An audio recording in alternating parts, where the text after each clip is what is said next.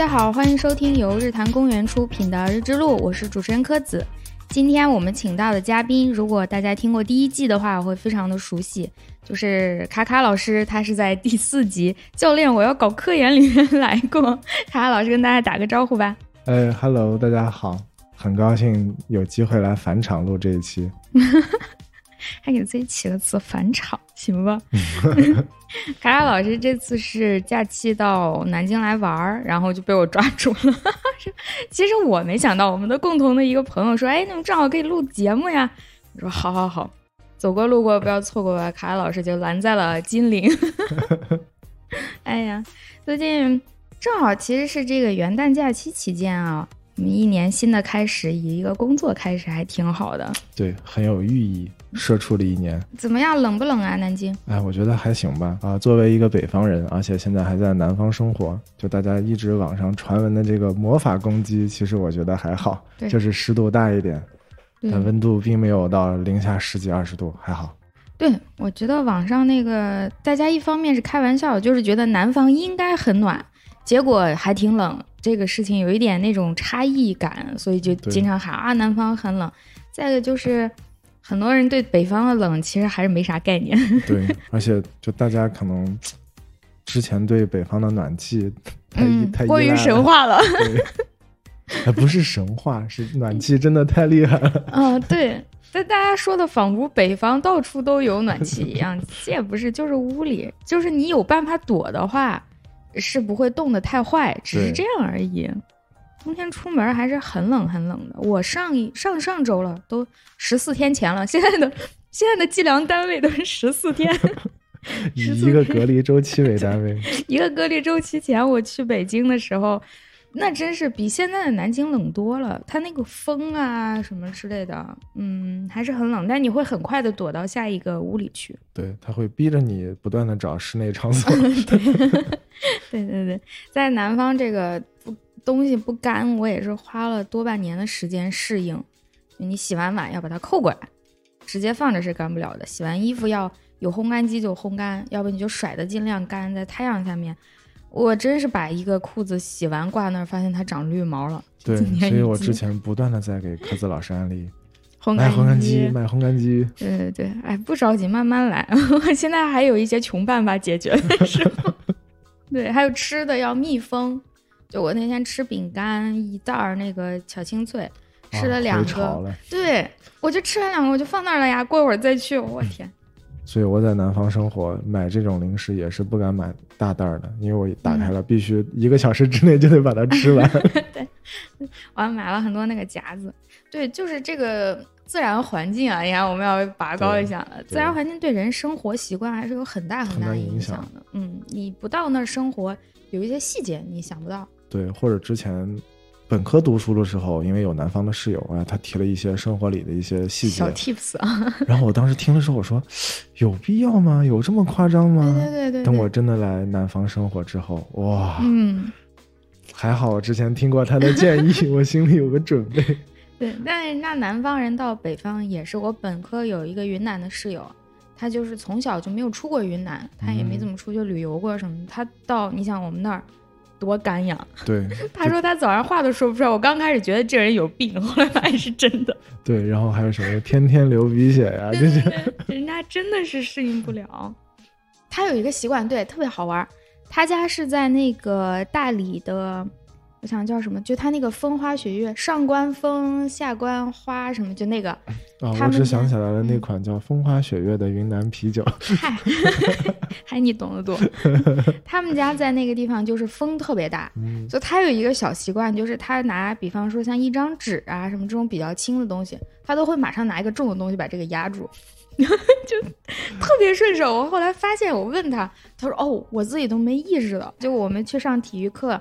他要拿一张什么，哪怕一件薄的衣服，他就要赶快找个水杯 压着。我本来还想的是石头，这也太朴素了。体育场里头，你要害谁？我们还是回到正题啊！今天请卡卡老师来，上一次我们聊的其实就是一些吐槽，对科研压力啊这方面的问题。对，今天我们还想聊一些吐槽。卡卡老师来就没有正经聊过你的专业，等你成为科学家吧。好。嗯，因为卡卡老师做这个东西太高深了，我们决定等他有一定的成就，起码发三个 top 之后。哇，三个 top，你比我老板要求还狠。那肯定啊，我们这节目受众多少呢？你想想，高标准严要求。对，等你发三个 top，我们再来聊你的专业。今天还是聊一些吐槽，这不算吐槽，就还是围绕科研的一些周边的这种心理化探讨吧。对，因为我们发现了一个共通点，就是我和卡卡老师都是一种比较复杂的跨专业背景，所以想聊一下这方面有什么就是跟别人不太一样的。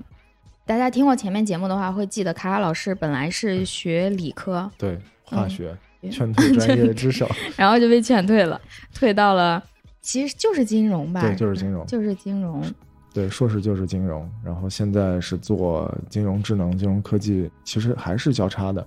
哦，对对对，就你既是转专业，又是现在在做交叉学科。对我，我也是，也是经过自己这个以后，就发现其实这种状况的人不少，至少是一个挺挺显著的群体。嗯，而且正因为我们做交叉的，所以我们的师门里的其他同学，嗯，大家的背景也都非常复杂。对我们遇到这种交叉背景的概率也会比较大一点，老师喜欢招。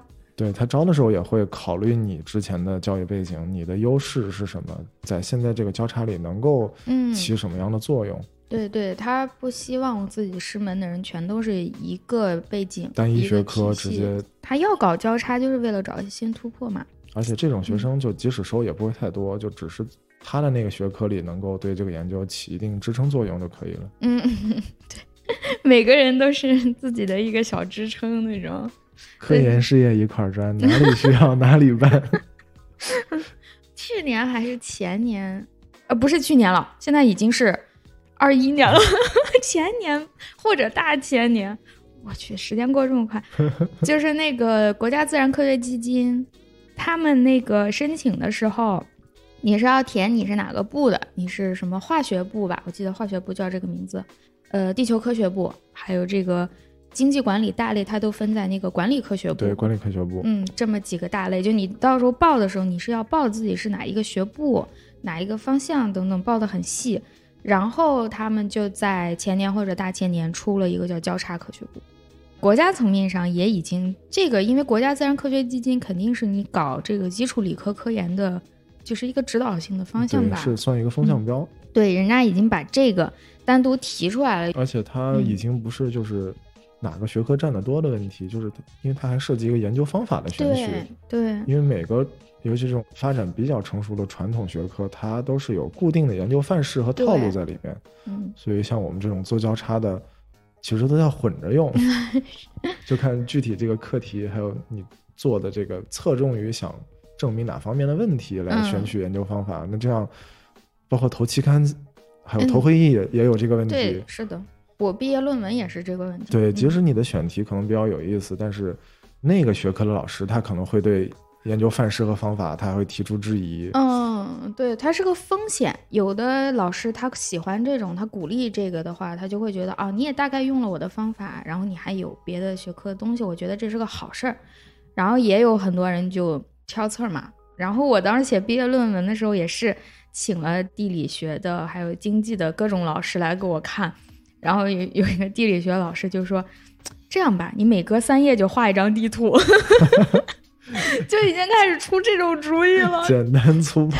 大家都是为了我好，就是怕我会被人挑刺儿，就开始各种想办法。我导师的主意就是，你写一段你就写一个公式，写一段写一个公式，看起来特别经济，然后待会再画个地图，不断的提醒。”审稿的人，你在看什么论文？对，因为送的时候你也不知道会送到谁。对，这种交叉的，他送的时候有可能只是那个，比如说经济或者地理这个学科领域内纯领域的人。嗯嗯嗯，就真的是交叉学科这个东西，大家也越来越意识到它有必要存在，然后咱就得把它当个事儿来干的这种意思吧。因为我觉得交叉学科它为啥肯定有意义呢？你这个世界本来就不是按学科划分的呀。很复杂，嗯，而且还有一点就是，咱们之前的学科建设就是太细了，嗯，有点，可能是为了效率高吧，就是咱们什么行的人干什么，专人专负责，但是到后面你就会发现，这也是我之前看一个综述里面提到的，就说我们学科这个生态经济学什么的，说它是问题导向的。我先发现问题，然后去找什么方法能解决我这个问题。因为我们的研究就是从实际问题来，然后目的也是为了解决它，所以在方法选取上我们也就没有那么多的限制，因为我们都是为了解决这个问题，同时有了创新，还有完善理论。这个只是这个过程里的一个，也不能说副产品，而是。同时进行先后吧，嗯，同时进行的一部分，我们不会为了刻意去创新而去做这个交叉和融合。嗯，有时候也是受你老师的影响，你的老师通常是怎么处理这类问题的，你就会怎么干。就咱们会比那个纯传统学科、单一学科的人更受老师风格的影响。嗯，因为他在做交叉的时候，也是首先是交叉学科这些知识的影响，然后这些。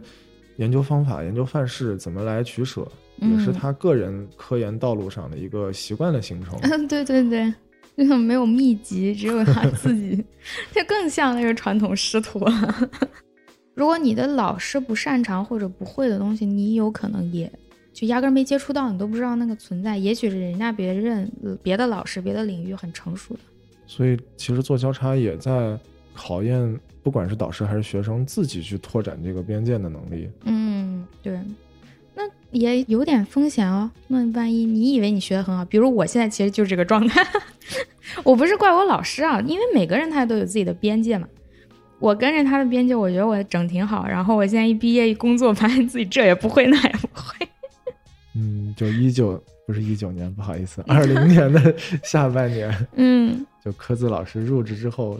跟我讨论最多的问题就是讨论计量经济学，因为他这块缺的有点多。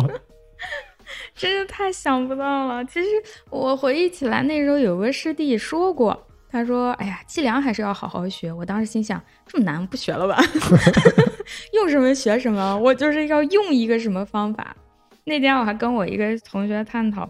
我想解决一个什么问题，我就去搜大家都用了什么方法，我就只学这个方法。比方说什么模糊综合评价，我就去看什么叫模糊综合评价，然后把它 套进来，根本不管这个方法从哪儿来的。这样。但是其实科子老师说的这种，我觉得也是，尤其在博士生阶段也是很常见的。嗯，因为你做的东西已经非常细分了，在这个基础上，很多情况下你也没有那么多的时间和精力去系统的。在构建，所以这种就是搜到一个什么方法，你很快的去学一下，嗯，是效率比较高的一种，但基础就是不扎实呀。别人问我模糊数学到底是啥，我我哪会？我只会这一个方法，我怎么知道是模糊数学是啥？其实就有点像自己给自己编教材。我们听众里如果有从事科研工作的，不管是学生还是已经毕业的。如果你的求学经历就是在一个学科里一直读，会发现即使你后面做的是很前沿的东西，嗯，但是你的学习过程里，从最基础的知识构建，它是一套很完整的体系，嗯，这样你即使遇到了新问题，这套体系会支撑你来快速的筛选，我应该选什么模型，或者我用什么方法，嗯，但是就我交叉来说，就像刚刚科子老师说的，就是自己给自己编教材，嗯。本身这个交叉领域可能也比较新，然后它传统相关学科的这些方法怎么来汇总，怎么来取舍，都是一个自己现学 现用的一个过程。嗯，对，真是现学现用。有时候你搜到方法，老师也不会，你就自己用吧。然后自己学会了再交给老师。嗯，对对对。有时候老师都懒得学，说你去把这个交给谁谁谁哪个师弟，就就开始狮子带起子了。可以说明导师已经信任你了，开始把师弟交给你带了。我现在就好希望自己有一个研究生可以帮我带那些本科生。哇，科子老师已经有成熟的项目管理的这个意识了。嗯，甩锅意识，不然他们老问我，而且本科生问的问题有时候挺犀利的。他不知道这个学科里哪些东西是可以轻松解决的，哪些是还挺难的，他都会问你。比较会提问吧？对，这屡屡把我考住。给大家透露一个小秘密，科子老师告诉我的经验是，遇到这种你不要当天就回复他。我确实也回复不了，主要是 我一般就会说这个问题，你先自己思考思考，然后我就开始疯狂的找资料，疯狂思考。哇，好像我们小时候看那些教辅材料，本道问题留作思考题。他们给我留思考题，留的我一天净思考。我妈说：“你一天怎么这么忙啊？”我说：“你看啊，我忙完工作，我就要开始忙着学生留给我的问题。”活大了，学大了，只能这么说。我还没有老。哎，而且现在工作不太好意思承认自己不会了。你说学生问你，你说你不会，我觉得反正不太好，可能会不是说我偶像包袱，是我怕这个学生从此不信任我了，对吧？他觉得我是老师嘛。他提的问题，如果真的特别高深，我会很坦然；但是有一些确实挺基础的，我不会或者我忘了，我真不好意思说。所以这我觉得就是涉及一个做交叉学科的人，正是因为他知识的构建至少有一个学科的可能是不完整不系统的，嗯，所以他会本来就学习这个专业人觉得已经算是一种常识的东西，可能在我们的学习过程里，尤其在做到后期，你会发现。这些你还是得需要从头去学的。对对，是的，是的。你有遇到过这种吗？有，就比如说我现在做金融科技、金融智能，可能对人工智能有些熟悉的听友就会知道，Python 就是现在用的最广的一个。连我都知道 Python，哇，对吧？我们也要用，因为要分析数据的好多数据从网上抓。对，所以现在就有一个问题就是。我上一次学编程还是本科学化学的时候学 C 语言啊！哎呦，我跟你说，我们那时候学的叫 viral Fox Pro，因为我没记错就是这个。啊，我知道这个。V Fox，哇，古董，你们可能都没有听过。Old School，这就是科科子老师的特点。好，我接着说。嗯。然后我就会发现，虽然 C 语言我已经忘了差不多了，但是学 Python 这种面对对象的这种语言，其实学起来很快。但是有时候我就会发现，我可能解决一个问题比他们科班出身的人要绕一个大圈儿。原因就是在于，可能有一些对他们来说，就比如针对计算机底层或者数据结构，类似于这种知识，我是缺失的。所以我解决问题的思路就已经受到了这个知识缺失所带来的限制。嗯，那你好意思问吗？问你的那些师兄师弟人，什么老师？那一般我会自己解决。你看，不好意思问吧。哎，但是就大家可能听过一个梗，就是面对搜索引擎编程。不过我觉得这其实也还涉及一个问题，就是尤其在计算机类的知识，大家都非常热衷于来分享自己的经验。嗯嗯。就是他的这个共享精神。对对对。尤其像大家可能听过著名的同性交友网站 GitHub。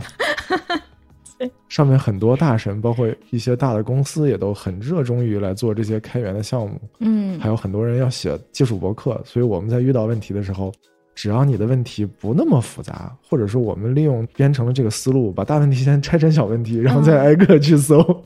哎，而且我发现一一个特别好的，不是一个一类吧，就是这种视频网站，比方说 B 站，嗯，对对对，它因为有操作过程。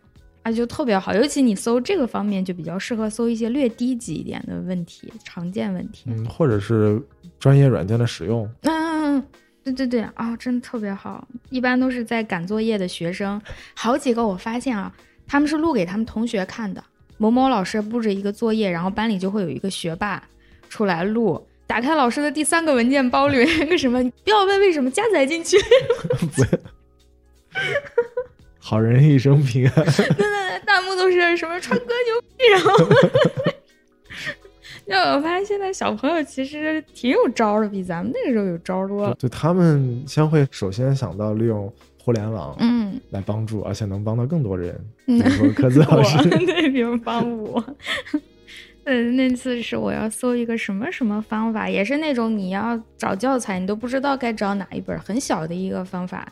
然后找论文吧，论文也有个问题是，有些论文它不会把步骤写那么详细，嗯哼，呃，它一步一步怎么算的？有的时候我是算完了，可是我不知道我算的对不对，我也没有人可问，也没有教材，也没有习题可以让我查。对，这也是科研，就它不是那种有标准答案的事情。嗯，而且你看论文，你就会发现，他把他的研究动机跟这个模型最关键的讲清楚，哦，对对，他的细节。他也不会花精力去讲那么清楚，嗯，让他的读者明白一步一步是怎么操作的。对对对，因为这已经不重要了。嗯，好像是，看来你们也是这样。我们一般也是，你先讲你为什么要做这个。我们看的经管类文章都是一个大类的，好吗？哦，对，你也看经管类哦，对 对对。你先介绍你为什么要做这个事儿，研究背景特别重要。然后你你怎么想到的某某方法？那个方法大概是个什么原理？特别重要。然后好像计算过程就很省略了，有的时候他连中间几步的数据都不给你，直接给个结果，然后就开始分析结果。能在附录里给更多数据和过程了，已经很良心了。说是可以去要，我反正没好意思要过，你要过吗？就是有这有什么不好意思？发邮件嘛。对呀，我我真没好意思。你又不认识他，他又不认识你，大不了就是拒绝呗。脸皮厚一点。嗯，我没试过，但我的老师有被人要过，老师反正很高兴的就给了。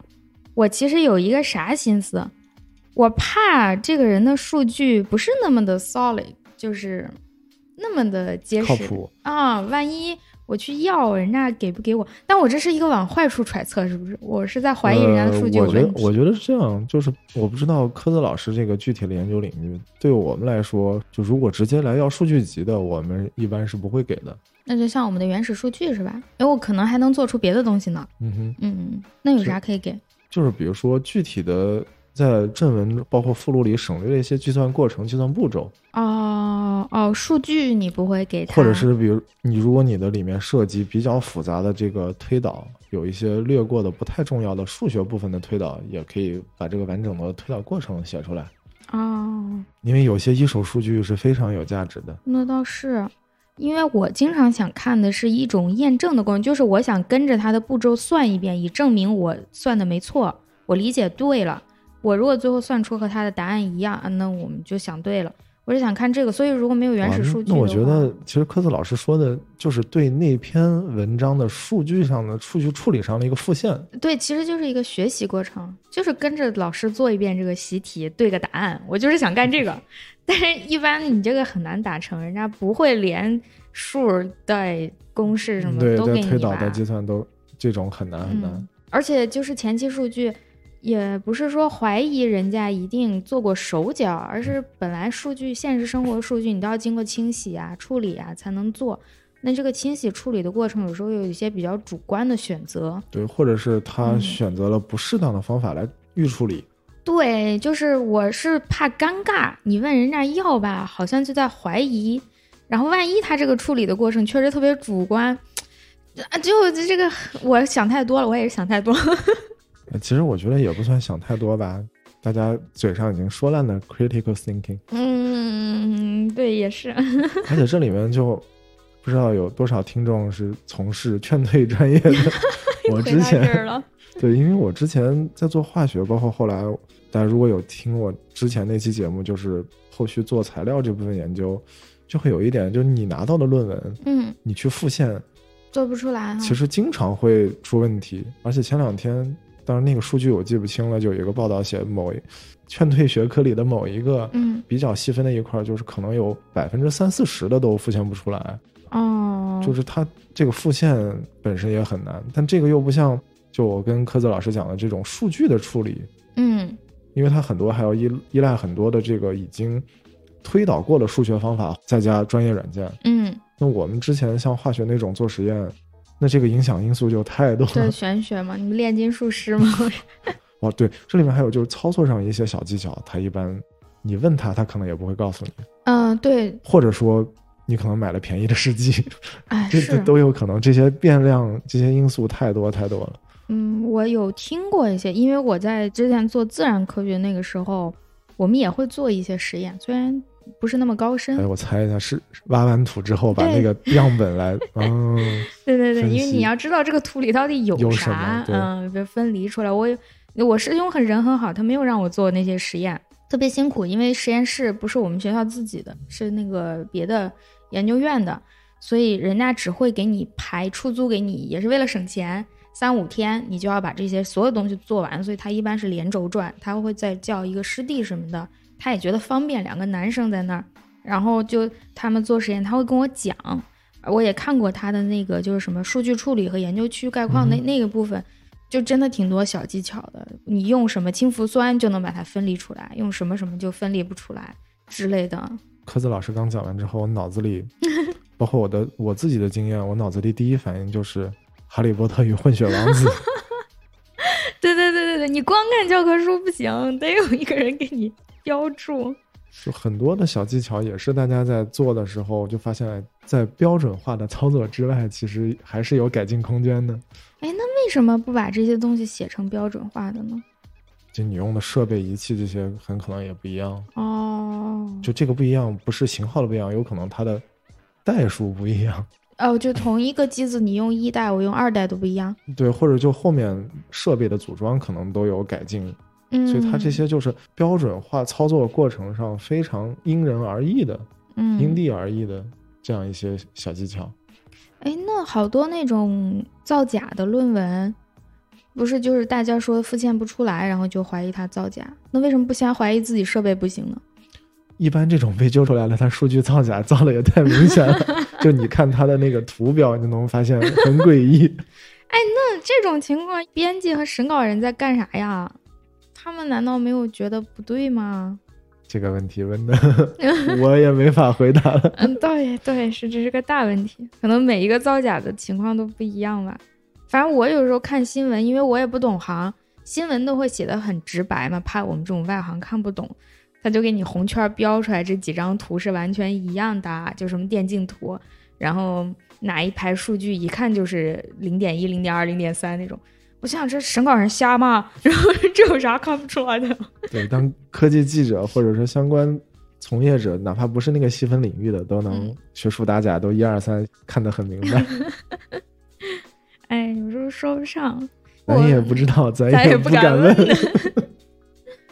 对，那个好多年前就是韩国那个克隆之父，好像有怀疑，就是说他后面造假已经造到大家都知道，但是他地位太高了的那种。哇，这已经学术界的 too big to fail 吗？对对对，就是那种感觉。不过最后还是弄倒了，因为他有点太过分了。他好像不光是造假，那肯定还有钱的事嘛。对，涉及科研经费的问题。对对对，就不弄他不行了的那种程度。哎呀，其实学术造假也可以聊。一期，嗯，那我们往后放一放吧。而且这个话题不太好聊，尤其是我自己也不是这些专业，好像造假的重灾区还真是劝退专业哈。因为太依赖实验了，而且就是从原材料到试剂，再到仪器，再到数据处理，这个环节很多。嗯，每个环节都留下了操作 的空间。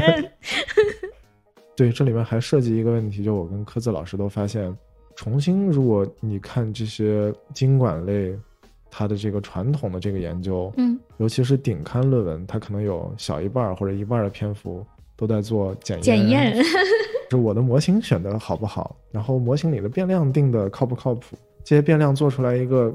看上去还不错的实验结果之后，我的这个选的这个过程，它也要去检验。嗯，对对对。还有整个你模型最后构建的这个稳健性。啊，稳健性检验，对对对对，就是他好像在意的。比方说，我想知道大家现在过得幸福不幸福，你直接问他是不行的，这个答案他自己可能说的都不准。那么你现在想写一篇文章。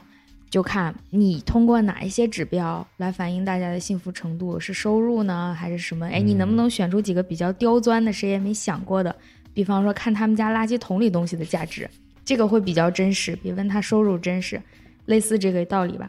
然后选几个，然后你你怎么给他们权重高低呀？怎么组合它呀？然后你怎么收到的这些数据？完了，你处理完以后。你的这个结果怎么检验它准不准、稳不稳之类的？不过我觉得，就传统的这个研究范式其实也有道理。就正因为我选的这个模型已经砍掉了很多现实生活中的一些在研究者看来不那么重要的因素，嗯嗯，它的已经是对现实生活的大大的简化了。嗯，那么确实应该在意检测这一部分，因为这样才能看你这个模型构建的嗯效果到底好不好。对。就至少你现在选的这些，你把自己要说通，这对我也是个挺大的启发。因为原来我会更在意数据的那些地方。像我尤其做交叉，我去看机器学习、人工智能领域，嗯，他们来检验其实很简单，就同样的一个标准化的数据集，我跑出来比 benchmark 或者之前的人要，嗯，要么速度快或者准确性更高就可以了。因为有一部分的那个数据集是公开的，而且也被大家选做这个。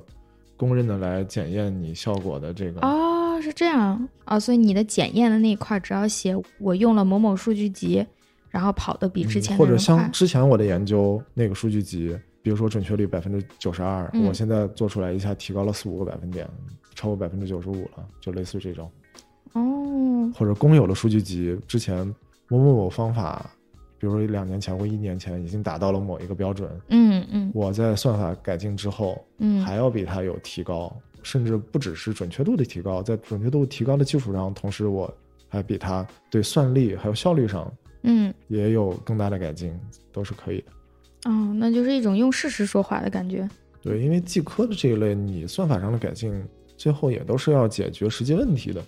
哦，对对对对，因为它比较实践。因为它的研究就是从现实生活观察、抽象，嗯，建模，然后跑完实验之后检验了，哎，我这个模型包括变量的选取，还有权重的分配都 OK，那说明至少我的这个对现实生活的这个抽象跟简化的想法是有一定的道理的。对对，而且能够解释或者补充，甚至于你能改进一些原有的理论。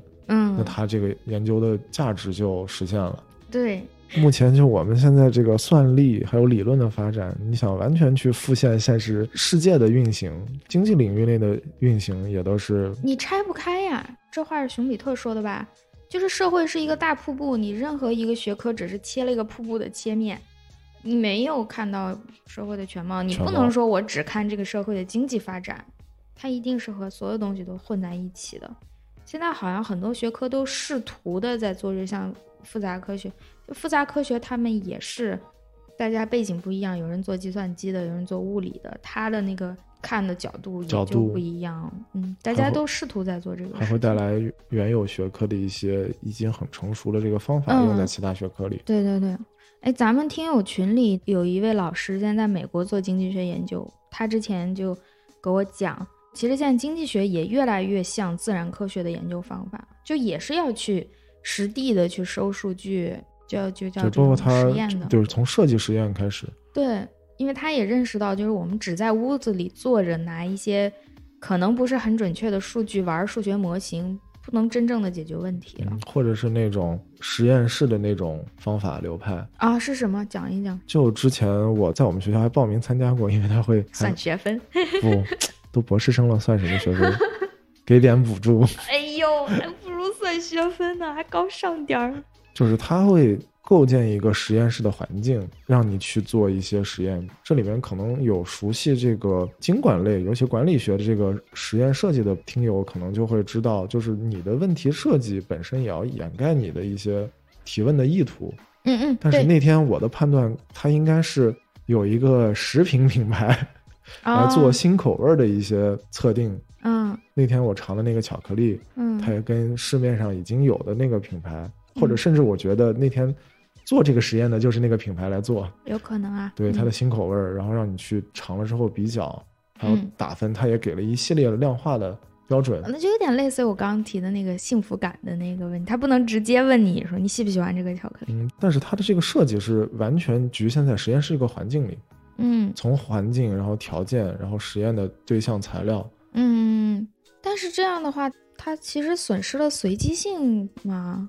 它是专门挑了一这种我就不确定了。而且那天根据我仅有的这些商科的，就除了金融之外的这些知识，今天聊完之后，我们俩都觉得自己不敢再做。就除了金融之外，我觉得他可能是做市场营销或者关于品牌这方面的一些实验。你能不能举几个例子？他问了你啥呀？口味儿怎么样？他就直接问口味儿怎么样这个题吗？不会吧？我记不清了。嗨，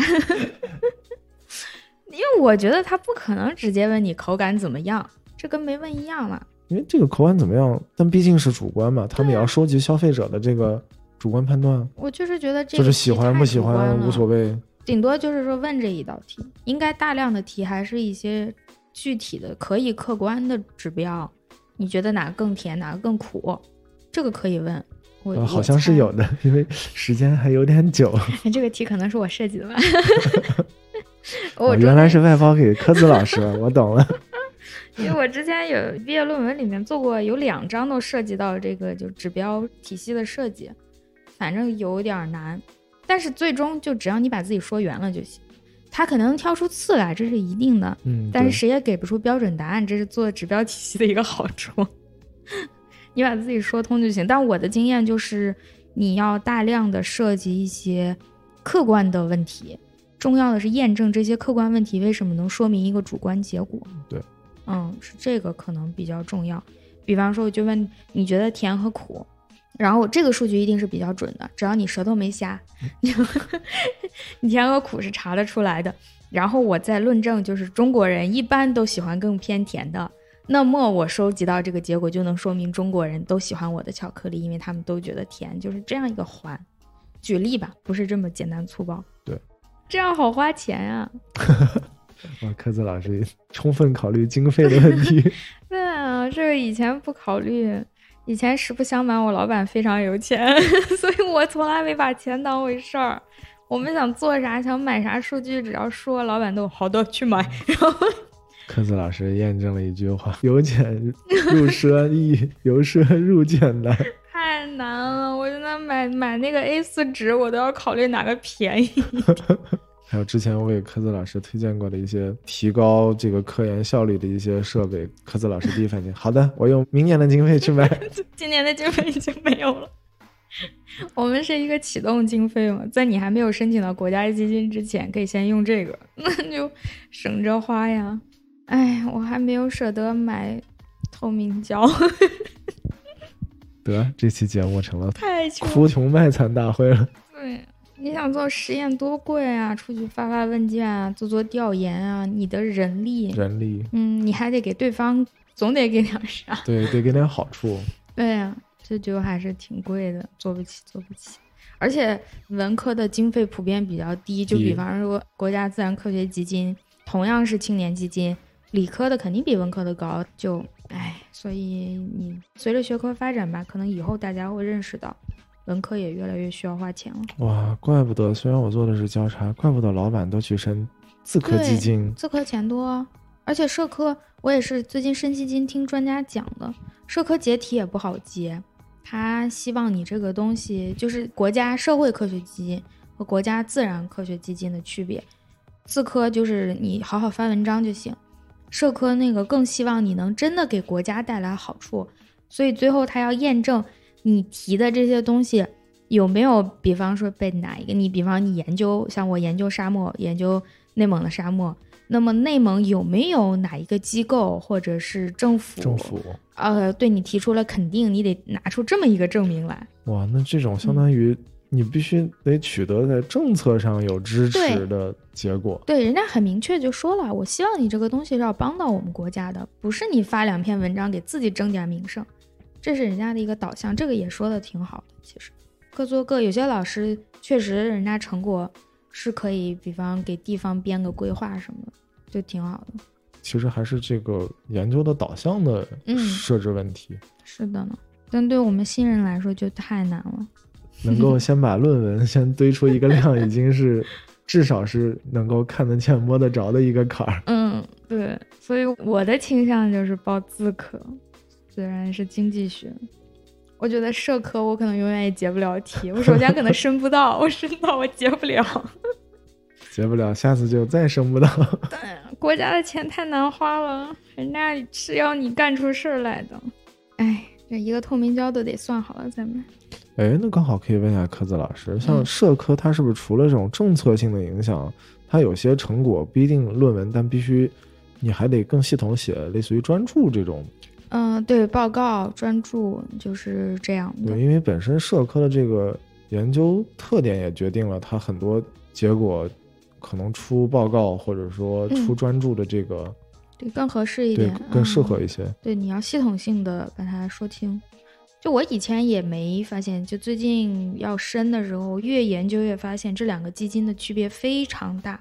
社科它有一个特征，就是它有一个叫指南的东西。这个指南里会给你很多现成的题目，你可以选择我就用这个题目写，你就看到某某题目是我也正好在做的东西，我觉得也挺有兴趣的，你就论述我为什么能选这个题目，我有什么研究基础，我决定能做出一个什么结果来，就这样的。这在自科你就觉得啊，题目你不得自己想吗？主要是自科的也太细了。对对，然后社科那边它为什么会有现成题目呢？这些题目都是他们找国家里头最好的科学家、社会科学家收集到的，现在我们国家最需要解决的问题，就这些。请问谁能来做？哎，就像古代那种贴出榜来揭榜，揭榜。对对对对对。比方说像现在这个双循环，那我现在怎么来解决一个国内循环的问题？请问谁能答？哎，就有人说，哎，这我会。然后选我，选我，选我，选我。对对对，嗯，所以就即使做交叉，从社科跟自科这个大的角度来看，它的导向、研究问题的选取，嗯嗯嗯，就是自科那边政策层面的影响也不能说完全没有，但是它不像社科影响的特别大。大，对对对，社科是以政策为目标了都。哎呀，我能不能拿到？我现在已经开始怀疑，我这辈子也拿不到一个基金。这就是青椒生存现状。嗯，没有基金的青椒就没有子嗣的嫔妃，就跟人说话都低人一等。母以子为贵。真的，我现在看到我们院里这些年轻老师，每个人的头上都写着有没有 top 文章，有没有基金。有的老师既有 top 又有基金的时候，我跟他说话我都不太好意思，我配吗？我。那我觉得日落后面可以找青椒来录一期。嗯，对，那就成了诉苦大会了，太难了。这个事情关键谁也说不上，没有人能给你一个保证，你一定拿得到。他每个专家好像审本子时候要看几十个，那偶然性太大了。看心情吧，真的有点看心情了。然后就大家会有很多玄学，就是什么多画图，其实你写的字儿，人家根本不看。你就用图来表示你要干啥，这就是前一段时间科子老师问我哪个软件画流程图 最漂亮，又漂亮还免费，就都是最后就变成了一些技巧的比拼什么的字体啊画图，嗯，还还有一个老师来跟我们讲过，就是你要多写，因为字科是不限字数的，社科限字数。自科你就随便写，然后他就说你们就使劲写，写五十页。我说，哎，这就像我当时读化学的时候，本科大家就内卷到开始拼实验报告，你加一页，我加我就加三页。是期末吗？还是 实验报告每周一两次的那种？哦，你们自己卷这干啥呀？自己学校里嘛，又不是发文章。他的实验报告也是要打分，还要记平时成绩的，因为实验是单独的一门课。哦，我我记得。对，你还帮我上过，不是你帮我上过？哎呀，在节目里暴露了，没有。卡卡老师辅导我上过。对，因为当时科子老师他为了凑学分嗯，居然选了一门我记得是波普分析的课。不是这个事儿怪谁？怪花花老师。你看我们听众都认识这些人。花老师当时替我选，我当时正在出野外，我说我来不及了，我现在村里没有网。我就拿手机跟他说：“我说你帮我上学校那个网，帮我选一个课，只要是全校公选课就行。”他说：“OK。”然后他就给我选了一个叫现代分析方法。好的，我下次让花花老师请我吃饭。我为科子老师辅导他辛苦了一学期，罪魁祸首竟然是花花老师，真的太辛苦了。他居然也不知道，他不是理科生吗？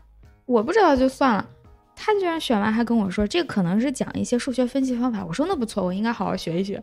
然后去了以后，直接进的实验室。对，然后我当时，哎，我当时应应该已经转行了。对，转了。我当时已经转行了。然后科子老师，嗯，从那学期第一周开始，每周开始问我，比如说质谱是怎么回事，红外是怎么回事。对我问的都直接是这是啥。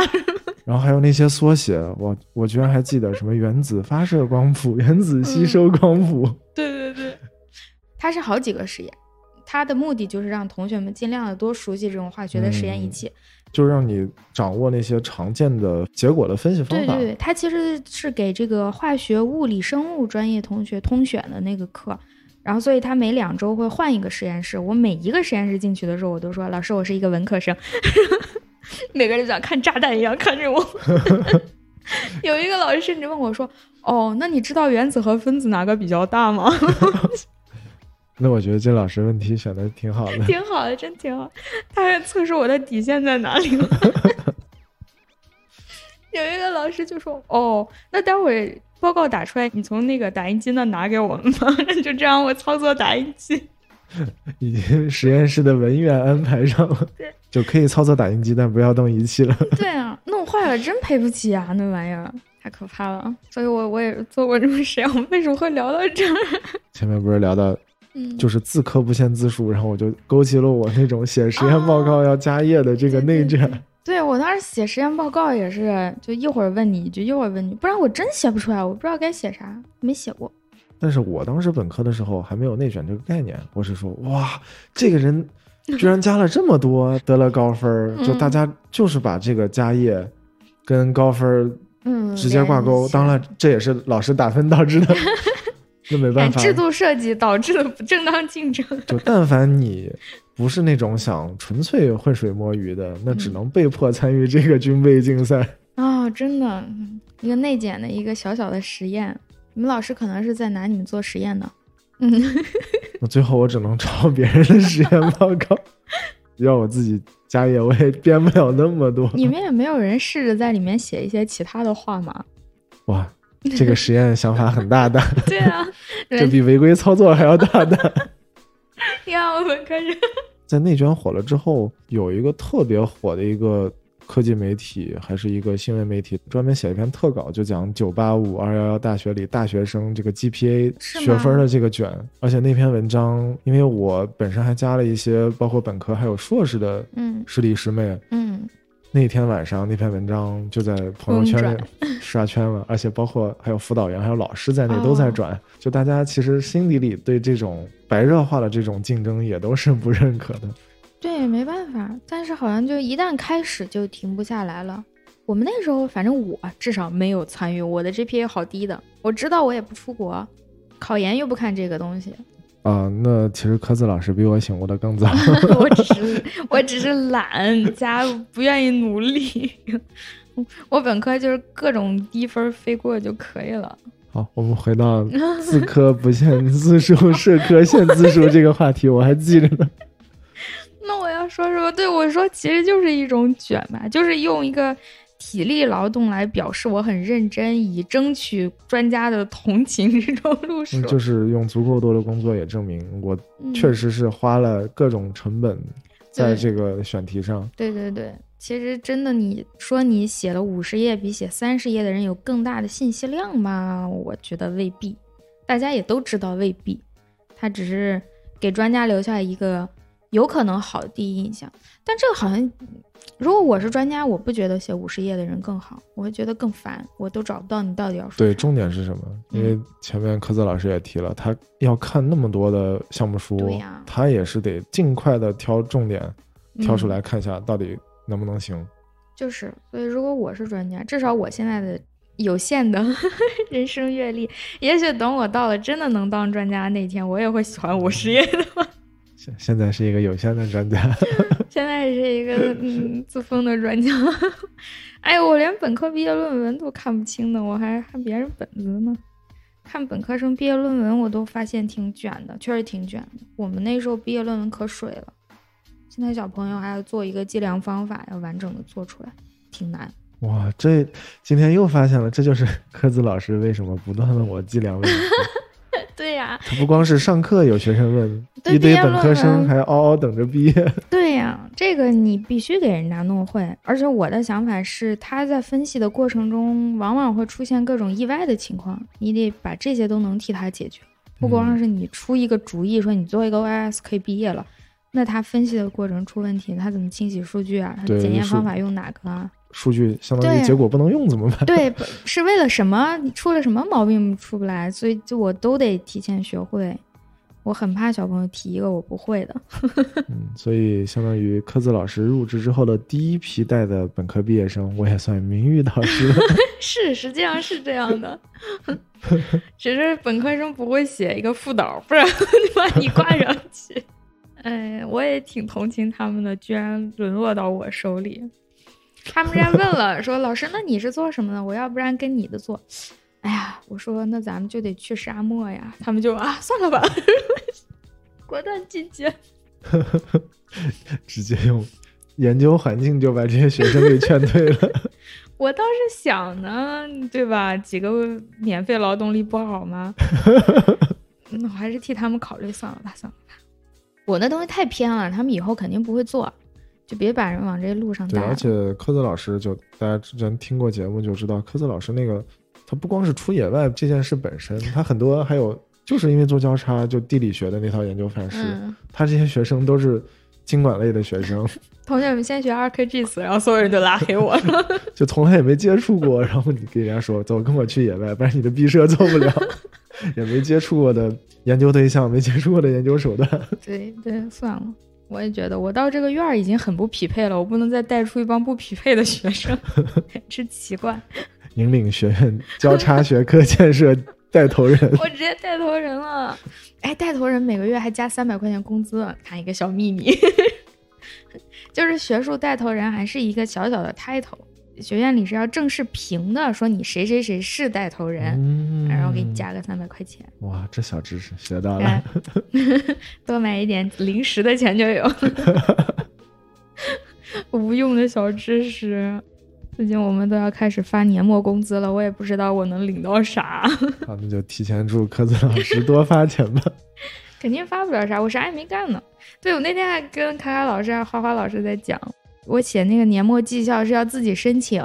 你今年上了什么课，发了什么文章，有什么项目，然后有什么领导批示吗之类的，都可以换成钱。然后科子老师还用说了一个我平时很少听到的俗语或者歇后语吧，是什么来着？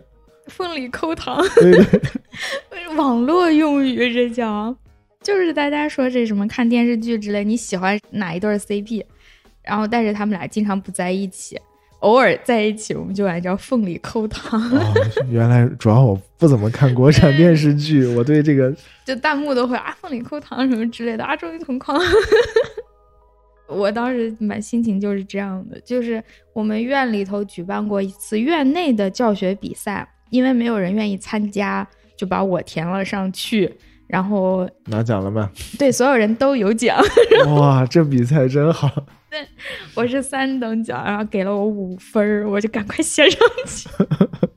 哎，科子老师可能没想到，自己在学生时代综合测评、评奖、评优那种找分往上加的经历，在入职之后居然又 重现了一遍。GPA 的时候不好好卷，现在就我都轮不着卷，因为你看别人拿一个什么项目之几百分、几百分的加，我觉得五分儿。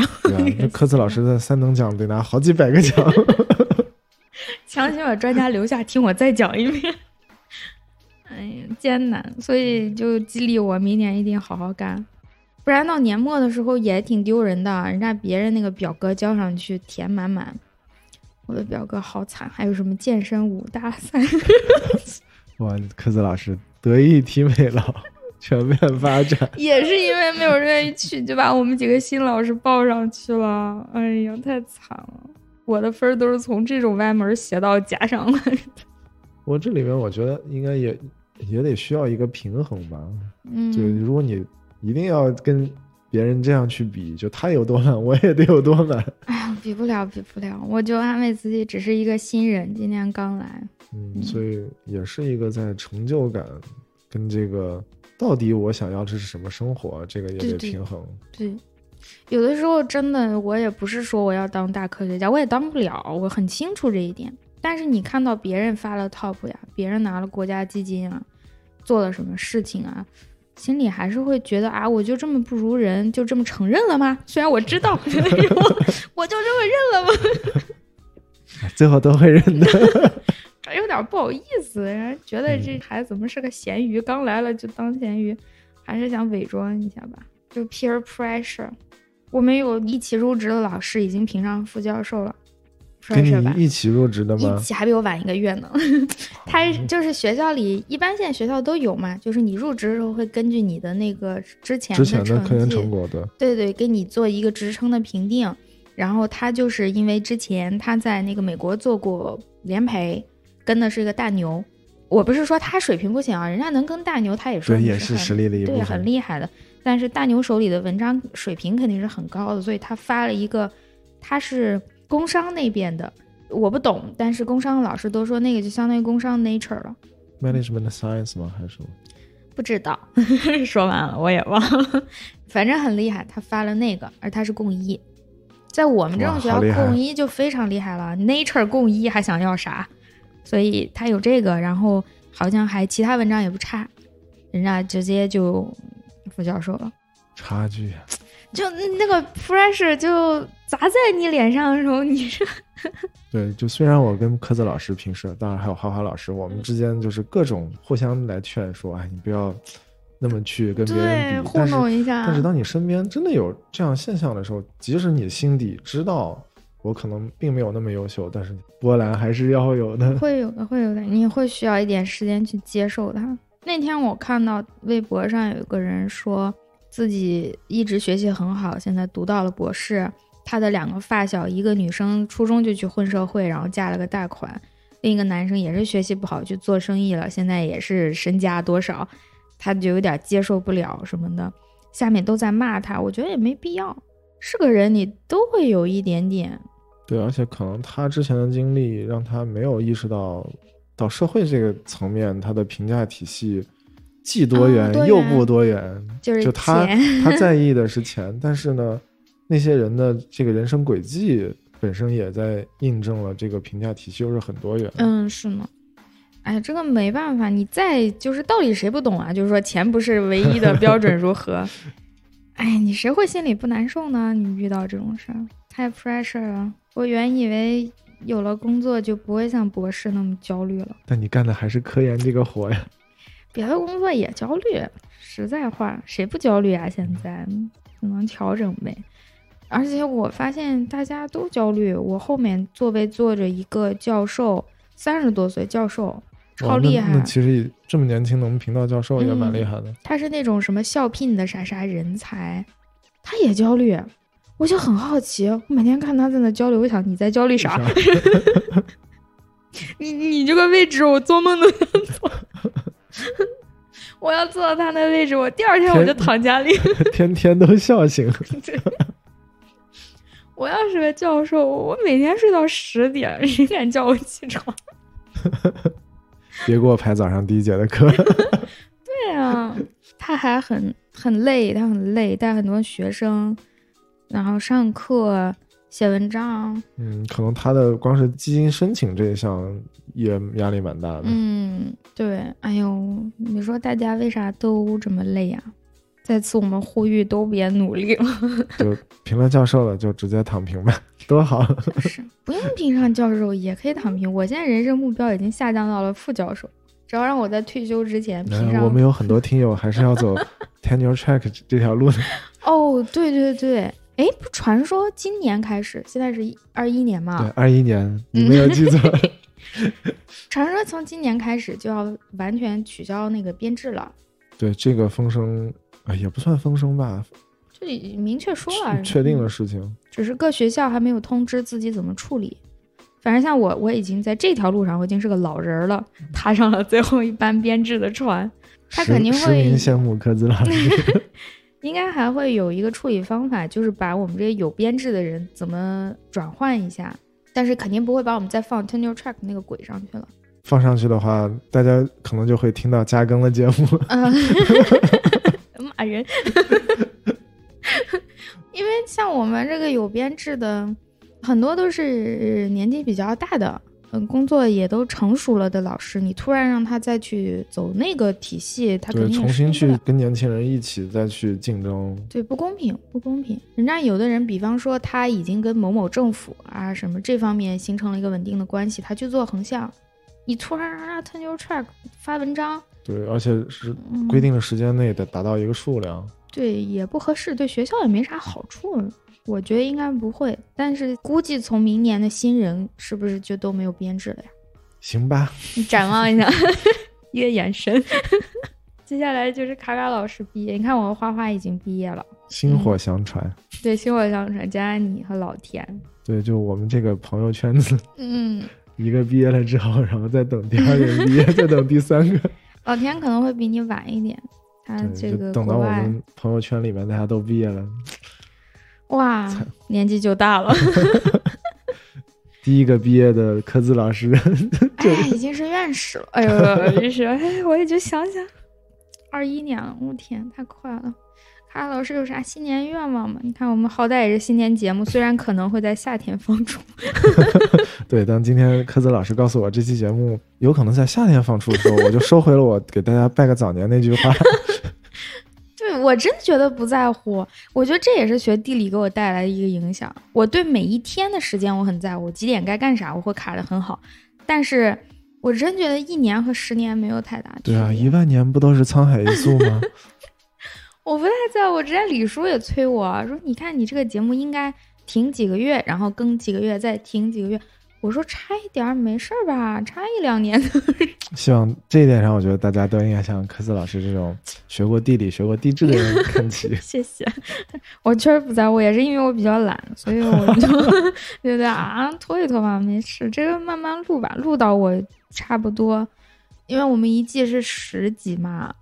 怎么也得录个五六集吧，我是不能允许开天窗的，这是我的一个坚持。所以看我啥时候能录个五六七八集的，有心里有个底儿了，六七八，然后再开始放出。所以就很难说是啥时候，说不定就夏天。你不是你夏天祝大家拜年，其实也没啥。拜二二年的吧。那就就大家选择性的听一听就行了。哎，其实再结合上期的我的那期话题，其实。我觉得最朴素也是最真诚的祝福，还是大家身心都健康吧。嗯，就无论你的工作学习有怎么样的困难，嗯，或者有多么繁忙，但是这两点我觉得还是最重要的。嗯，对对，这也是我新年给自己立的一个，不想说 flag，因为可能会成不了，就是好好锻炼身体。嗯，今年来了以后，就像我们前面说的，我也。要补很多东西，学很多东西，所以往往从早忙到晚，就一直没锻炼，感觉精神状况都不好嗯，而且科子老师适应南方的这个水土也比我要迟很多。嗯，对，哎，反正就是觉得今年一直疲于奔命，命去年去年一直疲于奔命。就这个时候我们。包括虽然我现在还没毕业，但是我之前还跟科子老师交流过，就是终于理解了小时候家长大人们说每天回家之后说的那个累是怎样一种感觉。嗯嗯，是彻底的那种累，就感觉身体被掏空。嗯，就是身心疲惫。每次实验室回到宿舍之后，我得先就在椅子上坐半个小时，我才能缓过来，才能去洗漱。对对对，已经没有办法无缝衔接的做事情了。嗯，我也是。我回家来以后，站那先玩手机玩一会儿。我还站着玩，科子老师太养生了。白天坐久了，晚上回来站着玩手机。对对，今年力图吧，破除这个状态，自己调整一下，看看是不是啊，锻炼身体，怎么想尽办法的加进来。嗯，你还有啥愿望吗？就这一点吧，身心健康。但这个愿望也其实挺大的。因为我们听友也有在工作的，还有在学习的，就大家的诉求呀，这些可能也都差别比较大。但是这一点，我觉得还是希望大家能够就平时关注自己的心理，还有这个身体上的这个健康状态。嗯，是呢。哎，经过去年之后，我是希望大家能更多的看清活着到底图个啥。我有时候也想问，就是那那那我的祝福确实这么看太大了。其实，当你能够认清你的追求这些的时候，嗯。就能够比较好的 保持这个身心健康的状态了。哦，你这是个中介机制呀！哎呀，忍不住，忍不住，最近满脑子都是这些事儿。好的，那我我其实也差不多，就是希望大家能认清自己到底要啥。你说我们这个生死关头的一年，大家都一起过来了，对吧？不要再拼一些有的没的了。说直白点，就是人终有一死嘛，最后都要死，不要把自己活着的时候搞得那么……对，不要把你的时间、生命、精力花在一些事后你才要发现可有可无的一些，对，很细节的那些跟人争对竞争上。对，何必呢？我首先就劝自己，拿不到副教授也别急。对，不要急，不要急，十年内拿到就可以了，何必呢？好的，我还有一个小小的愿望，就是日之路能做好一点。嗯，这个也是个好消息。我虽然不知道这期节目啥时候发，但这个好消息永远是一个好消息，就是 就是在这个二零二零年的苹果播客，苹果播客的编辑推荐里，居然有日之路，我真是没想到。我不知道会不会有朋友觉得是，比方说因为日日坛做的比较大，和苹果有关系之类的吧。这不算恶意揣测，因为你本来就是头部嘛。嗯，但是我我是想说，真的不知道。真的完全是对，而且当时这条消息是由我们的热心听众截图发在了听友群里，然后这时候科子老师才发现，哇，我上对我上编辑的推荐首页了，太太意外了，真的很意外。日坛也不知道，而且苹果挺绝的，是他也只是就是在他那个网站宣布，他不会通知你，直接通知你，也不会给你发任何的证书。我很希望他发我一个证书。哦，我还以为他比如说。至少你那边会有一封邮件或者没有，也没有邮件，什么都没有。日坛也是，所以希望科子老师好好保存这个截图。我我昨天还在想这个事儿，我应该把它打印出来，因为我觉得我再也不会得到了。因为现在播客越来越多了，我觉得我能被推荐的一个很大原因就是我有创新点。我是从一个写做科研、从写本子的角度想的，就是这一类的主题，在我之前至少是没什么人。做过也有也有，但是不多。不会像这种专门做一一档节目来持续的来，嗯，比较少做这个话题。对科研类的纯科研的播客，我有搜到过，有那么几个，真的很少。然后呢，确实我也背靠了日坛这个大的平台，一下子就流量会比人家那个起点高一点，所以可能吸引了编辑的注意，就被编辑推荐了吧。所以我觉得我以后再也不会拿到这个了。那何止是打出来？那我觉得科子老师应该彩打，在宜家买一个相框装裱一下。宜家能行吗？真是，这贵的不是怕你。这个经费又不能报销，我自己花自己花，买一个漂亮的。对，因为这也算是对科子老师很用心经营这个栏目的一个肯定啊！谢谢领导。嗯，我我觉得是各种机缘巧合，真的是跟写论文生本子一样。也就是说，你遇到那一年这个东西是个热门问题，又没有什么人做过，你又还比较稳定吧？这个产出，时势造英雄啊，真的有点人家。我怀疑到明年，人家至少说编辑推荐不可能两年推荐同一个吧，没什么意义啊。然后其他的几个栏目，你看，那万一同行的衬托呢？并没有说其他播客不好的意思。你现在就是这个意思。不是不是，我们加速度更大一点，因为他不是说我我在这个科研类播客里我要推一个，没有这个赛道，它是所有播客。今年大家都知道是播客爆发的一年嘛，光科研类的我就知道又多出了好几个，而且好几个我们现在都关系挺好的，嗯，这这都是科研人，科研人何苦为难科研人？对，我们也互相的在支持，在帮忙。就这个赛道就已经多了很多人，然后又你像其他的主题更娱乐化、更吸引人的，又多了很多。那它的编辑推荐可选的就更多了。对，而且播客市场虽然也在成长，但毕竟有听播客这个习惯的人群倒也没有那么多。对，还是个小众的东西，大家也在讨论这个东西到底能不能成为一个大的自媒体的内容。声音还是挺有限制的吧，不像。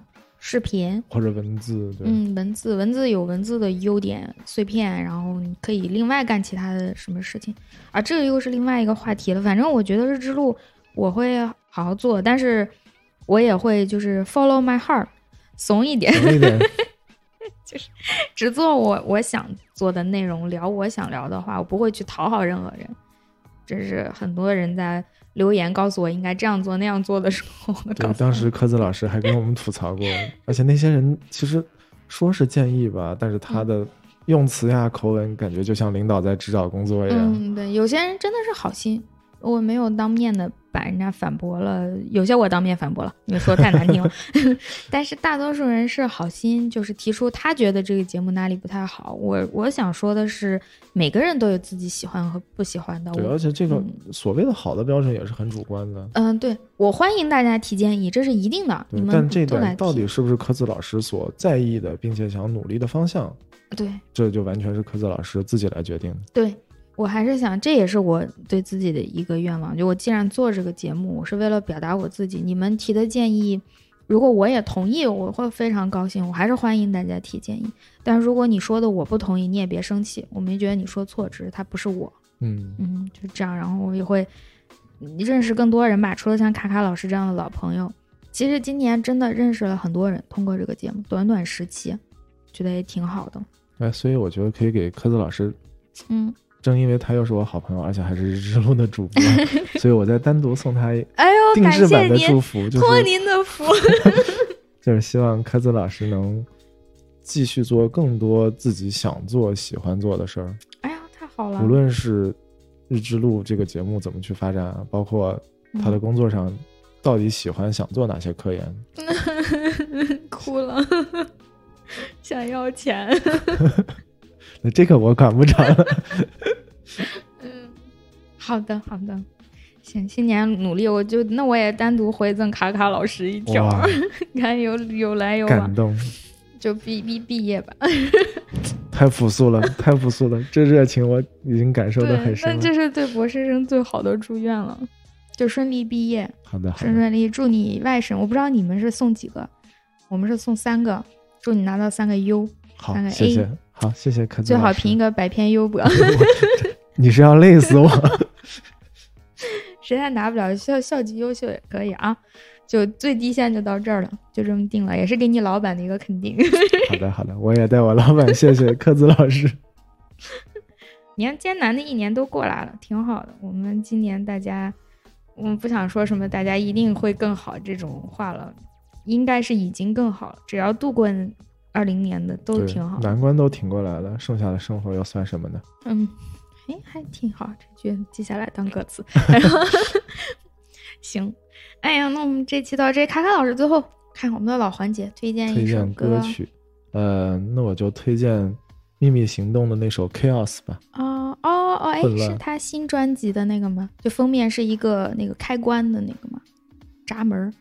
呃，不是，我记得封面应该是个钉满还是什么？那个一个小动物。这么逗？那我回去再找找。好，我知道了。我们最后就在这个 Chaos 里面结束这期节目。好，好混乱啊！我们是结束混乱的二零二零年。嗯，对，新年已经开始了。啊，这期要真夏天放。好家伙！我直接好家伙，可能到夏天都已经不流行这个好家伙，我直接好家伙。那我们就作为一个文化符号的考古吧。太 old school 了。OK OK，那这期节目就到这里，拜拜。好，拜拜。